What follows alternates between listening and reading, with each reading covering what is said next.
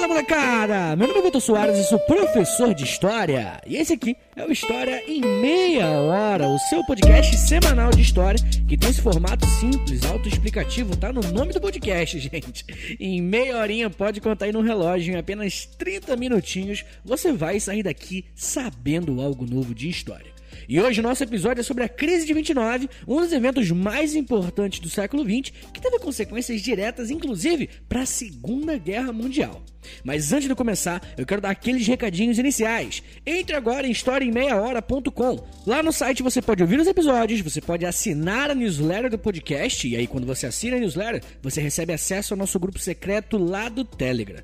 No site você também pode entrar em contato comigo na aba Contato e também pode entrar na nossa loja e conferir camisetas e canecas exclusivas lá do História em Meia Hora, tá bom?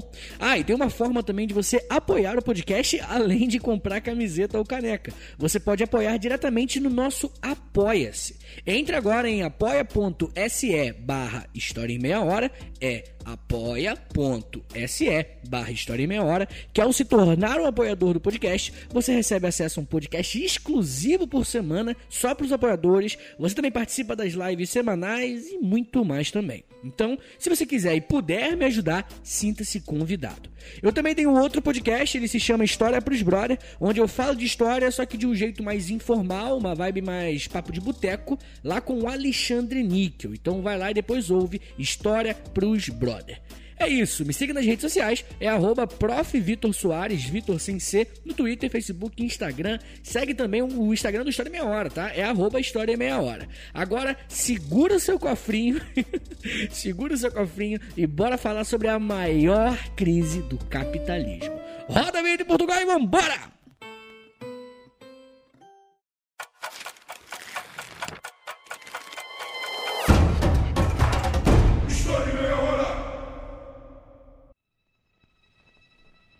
Já se imaginou perdendo tudo que tem? E se de um dia para o outro toda a sua reserva financeira simplesmente não valesse mais nada?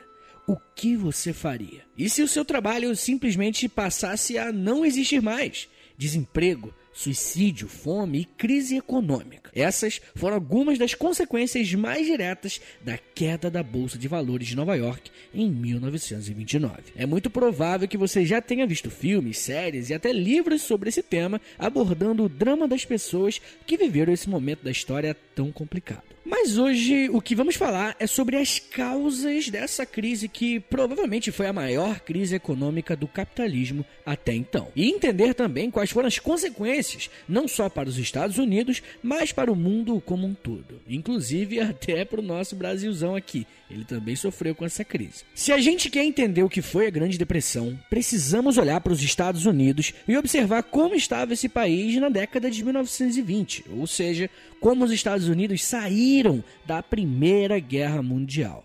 Aqui no feed do História Meia Hora tem um episódio sobre a Primeira Guerra. Ouve lá depois porque ele vai te dar uma base bem importante para tudo que vamos ver aqui hoje. Vocês sabem muito bem que a Grande Guerra, ou a Primeira Guerra Mundial, foi basicamente travada na Europa, né? Mas por que essa informação aparentemente óbvia é importante? A resposta é porque isso foi extremamente fundamental para que os Estados Unidos saíssem mais fortes dessa guerra. E isso aconteceu basicamente por dois motivos. Primeiro, porque os Estados Unidos não tiveram nenhum ataque ao seu território. E segundo, os Estados Unidos foram os principais fornecedores de alimentos, munições e diversos outros itens que toda a Europa estava precisando e consumindo durante a guerra. Imagina isso, gente. Você participa de uma guerra onde nenhum pedaço da sua terra é afetado, bombardeado, queimado, etc. E você ainda consegue faturar uma grana braba em cima dessa guerra. Foi exatamente isso que aconteceu com os Estados Unidos. Um pouco antes da Primeira Guerra, esse país já despontava como um dos maiores produtores industriais do mundo. Para você ter uma ideia, segundo o historiador Eric Hobsbawm, abre aspas, em 1913, os Estados Unidos já haviam se tornado a maior economia do mundo, produzindo mais de um terço da produção industrial mundial. Fecha aspas. Mas não vai ser a indústria estadunidense que vai colocar esse país como protagonista no pós-guerra. O que vai colocar os Yankees como potências globais é que eles vão se transformar no maior credor do mundo Ou seja, eles vão ser os maiores emprestadores de dinheiro para outros países. É muito comum a gente aprender na escola, quando estudamos história do Brasil, que a Inglaterra tinha essa capacidade né, de financiar e emprestar dinheiro a outros países. Mas depois da Primeira Guerra Mundial, isso vai mudar completamente e os norte-americanos que irão tomar esse lugar que antes eram ocupados pelos ingleses. Os Estados Unidos estavam crescendo de uma maneira nunca antes vista, molecada.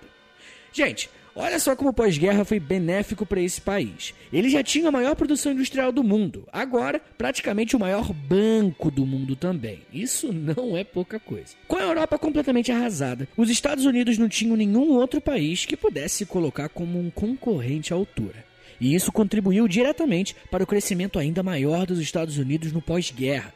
Para vocês terem uma ideia, durante a década de 20, a produção do veículo Ford T, desenhado pelo famoso Henry Ford, saltou de 8 milhões para 20 milhões de unidades vendidas em todo o mundo. A Europa estava consumindo cada vez mais produtos americanos. E falando um pouco mais sobre essa importância dos Estados Unidos para o mundo, podemos ir além da questão econômica, né? Será na década de 20 que veremos a explosão do cinema hollywoodiano conquistando novos mercados. Então, além dos produtos americanos, o mundo agora também estava consumindo cada vez mais a sua cultura, a produção artística dos Estados Unidos. Por conta dessas duas ferramentas, os bens de consumo e o cinema, vai passar a existir algo que chamamos de American Way of Life, ou seja, o jeito americano de se viver. E molecada, eu acho que posso afirmar isso sem medo de errar, mas o cinema americano até hoje tem sido uma maneira extremamente eficiente de propagar o estilo de vida desse país. Né? Os Estados Unidos, na década de 20, estavam mostrando ao mundo, e para seus próprios cidadãos também, uma maneira de se viver, com carros bonitos e charmosos, com uma família sorridente e podendo comprar vários itens modernos para o seu prazer e comodidade. Essa era a imagem que os estadunidenses queriam passar. E sem dúvidas, toda essa propaganda refletiu no crescimento do comércio e da indústria, seja no mercado externo ou no mercado interno também. Bem, nessa introdução do tema que eu fiz, eu contei para vocês um pouco mais sobre como estavam os Estados Unidos após a guerra e como eles se tornaram a maior potência econômica do mundo nesse período. Mas calma aí, pessoal, tô só falando coisa boa, né? Pelo menos para os Estados Unidos, claro. Como então passamos desse grande crescimento econômico industrial para a maior crise da história? Como o capitalismo entrou em crise, causando filas de pessoas com fome, desemprego e até muitos suicídios? Para começar a entender isso, precisamos colocar nossa atenção um pouquinho na Europa agora. Vamos mudar de continente. Como vimos, após a guerra, esse continente ficou totalmente arrasado, devastado mesmo. Diversos setores econômicos e produtivos foram completamente destruídos, deixando eles extremamente dependentes do capital estrangeiro que vinha dos Estados Unidos. Mas ao passar dos anos, de forma bem lenta e gradual, a economia na Europa foi se restabelecendo e os países europeus foram parando de depender tanto assim dos produtos vindos da América era a Europa se reconstruindo pós Primeira Guerra Mundial. Mas o problema, minha gente, é que o sentimento lá nos Estados Unidos era de pura euforia e otimismo com a economia. Para você ter noção disso, olha só o que o presidente dos Estados Unidos na época, o Calvin Coolidge, disse ao Congresso em dezembro de 1928. Abre aspas. Nenhum Congresso dos Estados Unidos já reunido, ao examinar o Estado da União, encontrou uma perspectiva mais agradável do que a de hoje. A produção que aumenta é consumida por uma crescente demanda interna e um comércio exterior em expansão.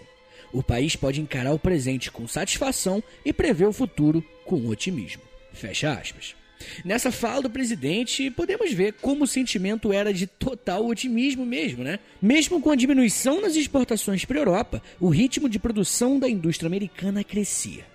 Eu tenho certeza que você manja daquele filme famoso do Charlie Chaplin, Tempos Modernos, que todo professor de história passa, né? Uma das cenas clássicas desse filme é aquele momento onde cria uma máquina para o operário almoçar e ainda assim continuar trabalhando. O que essa parte do filme está nos mostrando é justamente essa busca desenfreada pela manutenção e até o aumento do ritmo de produção.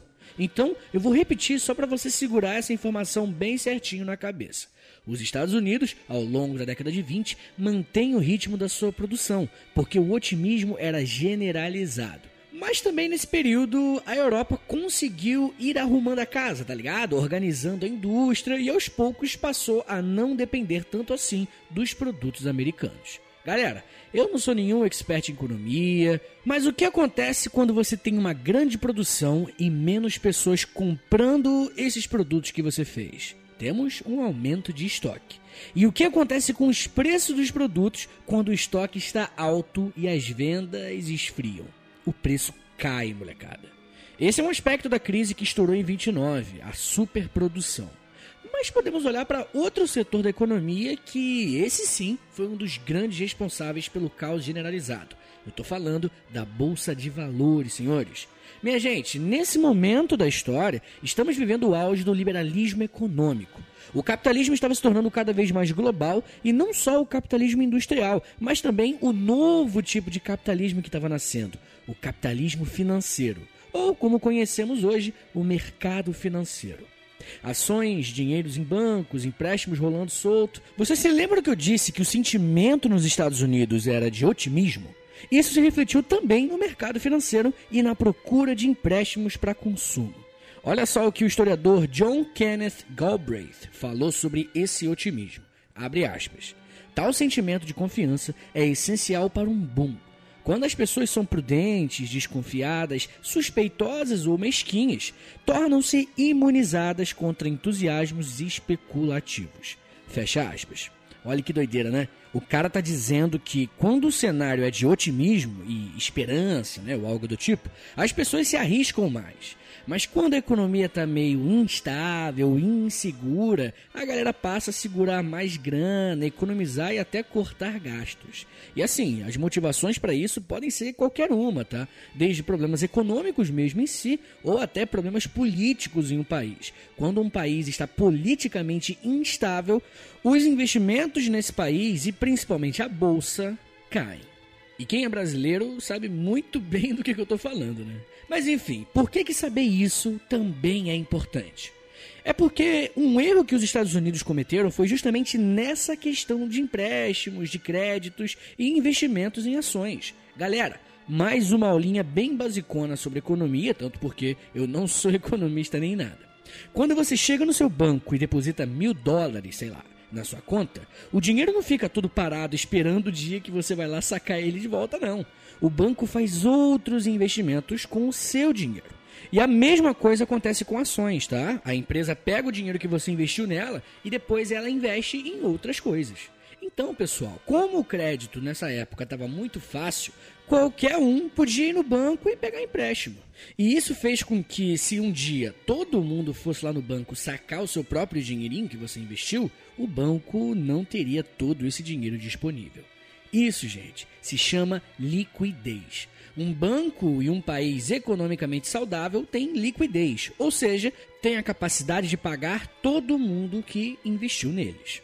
Agora junta essas duas informações que eu te passei. Primeiro, os Estados Unidos com uma superprodução, estoques altos e queda nos preços. E segundo, bancos ficando sem liquidez para pagar seus investidores e acionistas.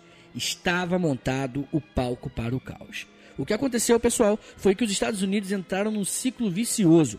A queda no preço gerou um aumento no índice de desemprego. O desemprego ligou o sinal de alerta para o mercado financeiro e assim as pessoas correram para tirar seu dinheiro do banco e vender as suas ações. Mas como vocês acabaram de ouvir, o sistema financeiro americano não estava preparado para esse caos generalizado. Isso fez com que o mercado desabasse o valor das ações despencaram e o dinheiro simplesmente perdeu seu valor. O dia que entrou para a história foi o dia 24 de outubro de 1929, também chamado de Quinta-feira Negra.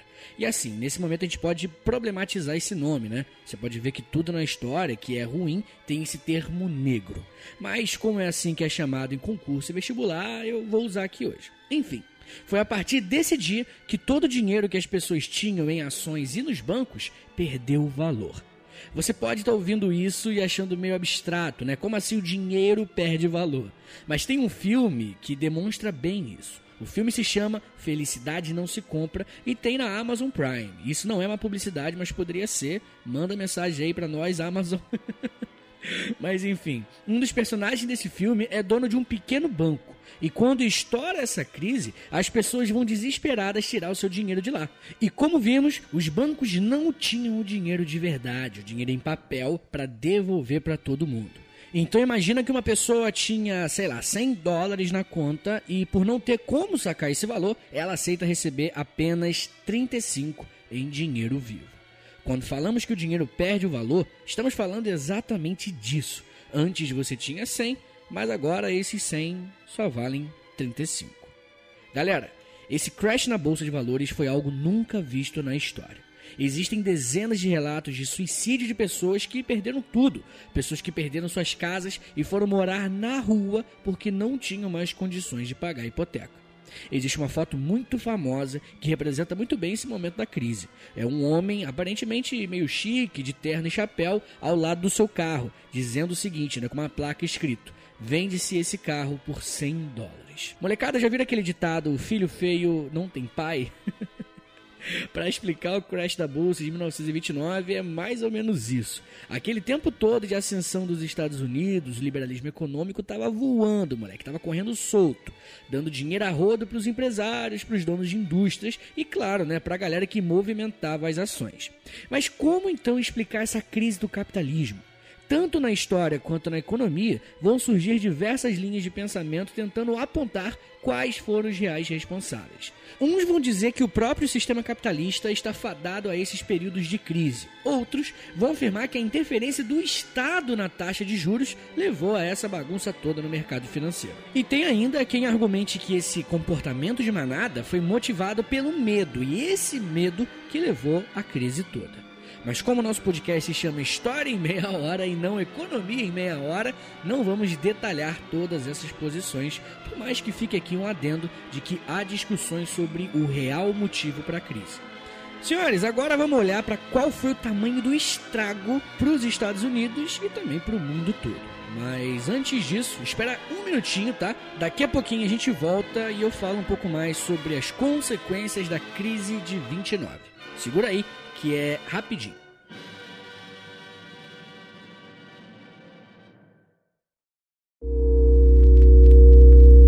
Abre aspas. Depois da guerra, o desemprego tem sido o mais insidioso, o mais corrosivo mal de nossa geração. É a doença social específica da civilização ocidental em nosso tempo. Fecha aspas. Essa foi uma frase da revista Times de 1943. Molecada, vamos assumir por um momento, só para efeito de exemplo mesmo, que essas crises econômicas no capitalismo aconteçam realmente de tempos em tempos. Se crises econômicas são tão comuns e até esperadas vez ou outra, por que essa em específico foi e ainda é tão lembrada e estudada? O que a crise de 29 teve de tão marcante que estudamos até hoje, quase 100 anos depois? Galera, essa crise é tão importante porque ela é marcada por imensas ondas de desemprego e é uma das responsáveis pela ascensão do fascismo e do nazismo. Mas vamos explicar isso por partes. Primeiramente, vamos entender por que essa crise afetou o mundo todo e não só os Estados Unidos. Como nós já falamos, o capitalismo nesse momento da história já estava bastante globalizado. E mesmo que a Europa já não consumisse tantos produtos americanos, o velho continente ainda era bastante dependente de seu capital. Para você entender isso, é só você pensar na nossa realidade hoje. Se dá qualquer alteração nos preços da China, os valores dos produtos aqui no Brasil também se alteram. Imagine naquele período onde os Estados Unidos eram os principais emprestadores, entre aspas, de grana para o mundo todo. A economia americana foi para o buraco. A economia global seguiu a mesma linha. O crash na bolsa em 29 não foi o pior momento, e sim os anos seguintes, que ficaram conhecidos como a Grande Depressão.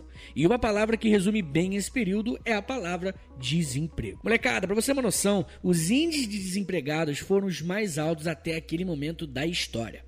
O historiador Eric Hobsbawm traz algum desses números para termos ideia disso. Ó, abre aspas. No pior período da depressão, entre 32 e 33, 23% da força de trabalho britânica e belga, 24% da sueca, 27% da americana, 29% da austríaca, 31% da norueguesa, 32% da dinamarquesa e nada menos que 44% da alemã não tinha emprego. Fecha aspas. Pessoal, esses números são ridiculamente altos. Quase metade da Alemanha não tinha emprego. Mas a tragédia não parou por aí. Olha só, você que está me ouvindo agora, se você trabalha com carteira assinada e perdeu o emprego, o que aconteceria com você? Você recebe uma indenização, recebe o seu FGTS, seguro-desemprego. Se você for demitido, não é o fim do mundo, certo? Então, para a galera da década de 30, o desemprego significava o completo desespero. Gente, nesse período não existiam políticas de seguridade social. Essas porcentagens de desempregado não recebiam um auxílio do governo ou rescisões. Eles ficavam sem nada. É por esse motivo, galera, que políticas de proteção aos trabalhadores, né, tipo FGTS mesmo, vão ser uma das principais demandas nas décadas seguintes. Então, coleguinha, se você tem férias, salário mínimo, essas coisas, valoriza, porque muita gente já sofreu nessa vida por não ter o que nós temos hoje. Bom, com uma quantidade dessas de pessoas sem emprego, você já pode imaginar o que veio depois, né? A fome.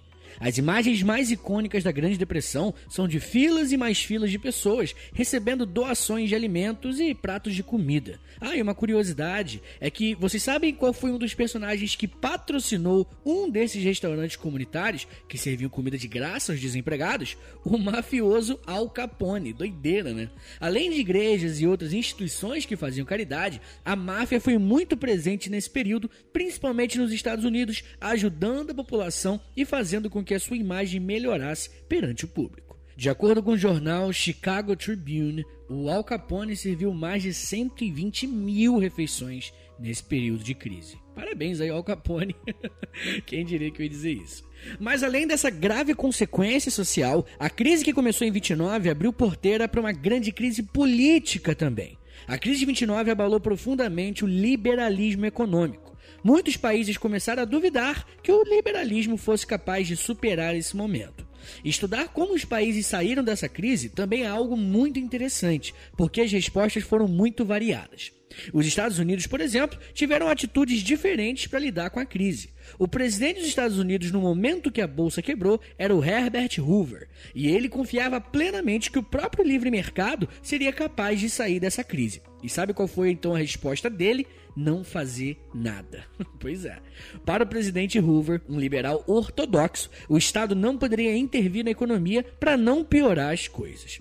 Foi então que um concorrente nas próximas eleições surgiria com um plano audacioso para tirar os Estados Unidos do buraco. Estou falando de Franklin Delano Roosevelt, senhores. O presidente Roosevelt ficará marcado na história por criar um plano econômico que é chamado de New Deal, ou Novo Acordo, que baseado nas ideias de um economista chamado John Maynard Keynes, ele vai defender que para sair dessa crise, o Estado deveria ser o maior investidor da própria economia, seja com investimento público através de obras e estradas, construções civis ou até de políticas sociais, como seguro-desemprego para a população. E qual é a ideia por trás disso? Gerando esses empregos e distribuindo dinheiro para a população, o consumo aumentaria e, consequentemente, novos empregos seriam criados e assim os impostos voltariam a ser pagos. Essa é a lógica de uma política econômica conhecida como keynesianismo. Molecada, talvez você ouça por aí na internet, né? sempre na internet, que esse tipo de economia é uma economia socialista ou comunista. Mas se você ouviu o nosso programa da semana passada sobre socialismo, você sabe que a intervenção do Estado na economia não tem nada a ver com comunismo ou socialismo, beleza? Muitos economistas até falam que o keynesianismo é uma alternativa capitalista para salvar o próprio capitalismo, beleza? Não tem nada de anticapitalista num governo tentar garantir garantir a manutenção do capitalismo. É meio ilógico. Comunista, anarquista, socialista, o que for, o que ele quer mesmo é uma crise, porque ele quer ver a crise agravada para que isso dê condições para uma revolução socialista, entendeu? Enfim, essa política onde o Estado tinha o um maior protagonismo na economia foi praticamente a política mais comum nas décadas seguintes. E isso significou a falência do liberalismo até aquele momento. O liberalismo só iria voltar com mais força lá para os anos 60, 70 e 80, já como neoliberalismo. Uma informação bem interessante e que muita gente não sabe é que um país que praticamente não sentiu a quebra da bolsa foi a União Soviética. Por ser um Estado comunista, a sua economia era completamente diferente. A União Soviética não estava submetida a essa lógica do livre mercado. Lá dentro, era o próprio Estado que estipulava a demanda e os preços. Isso fez com que a União Soviética não fosse afetada diretamente pela crise. Enquanto o mundo sofria, esse país aumentava sua industrialização e reduzia completamente o desemprego, fazendo com que o comunismo passasse a ser uma opção viável no momento da crise. Os outros países, as outras pessoas ficaram falando: hum, talvez esse tal de comunismo é uma boa. Mas nós ainda vamos falar sobre isso, sobre a União Soviética, em um episódio muito em breve. Então segura a ansiedade aí. Mas beleza. Não foram somente essas alternativas que os países encontraram para sair da crise econômica, né? Não teve somente o New Deal ou somente o comunismo, o socialismo.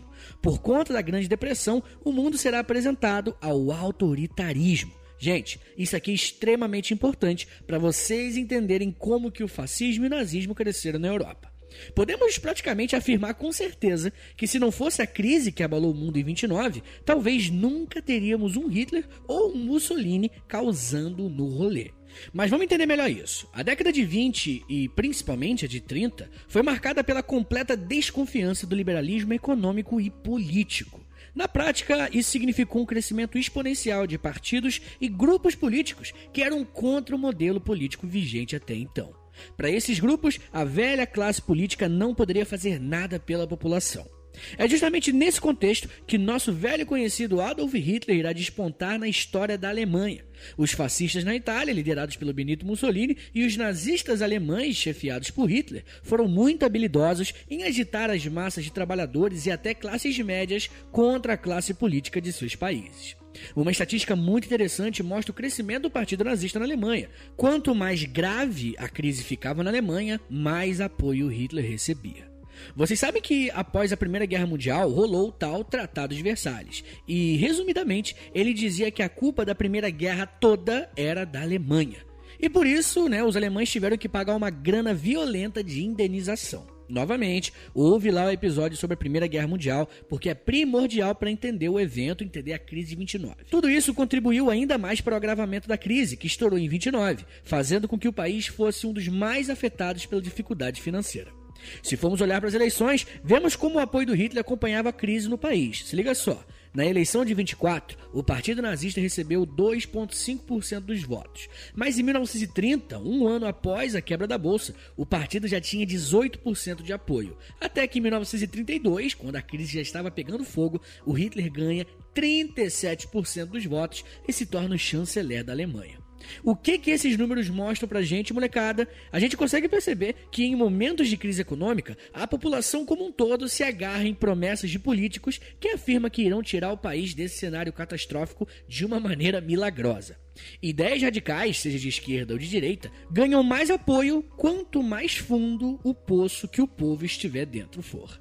E foi por isso que muitos líderes autoritários que criticavam as velhas estruturas políticas de seus países chegaram ao poder. E sim, gente, os comunistas também ganharam muita força nesse mesmo contexto, mas não conseguiram tomar o poder nesses países europeus. Um historiador chamado Richard J. Evans, que é especialista em nazismo, tem uma citação exatamente sobre essa expectativa de sair da crise. Abre aspas.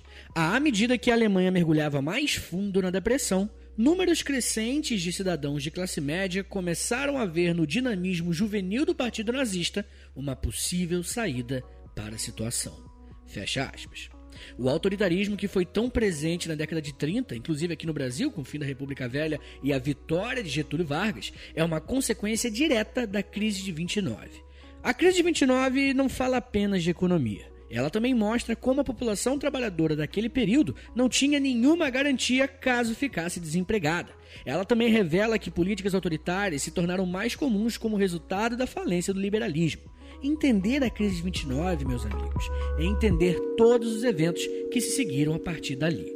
Então, se você presenciar um momento de crise econômica, tome muito cuidado com quem você vai depositar esperança para sair desse cenário. Eu não quero um novo Hitler, não.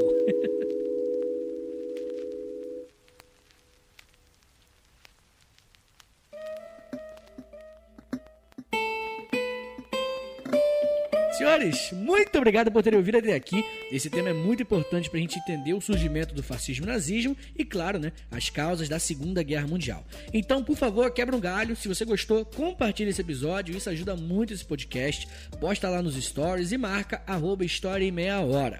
Dá uma passada também lá no Apoia-se do podcast. Não esquece, é apoia.se barra História em Meia Hora para você ter acesso a podcasts exclusivos semanalmente. E, novamente, eu tenho um outro podcast. Ele se chama História pros Brother. Ouve lá depois que eu acho que você vai adorar.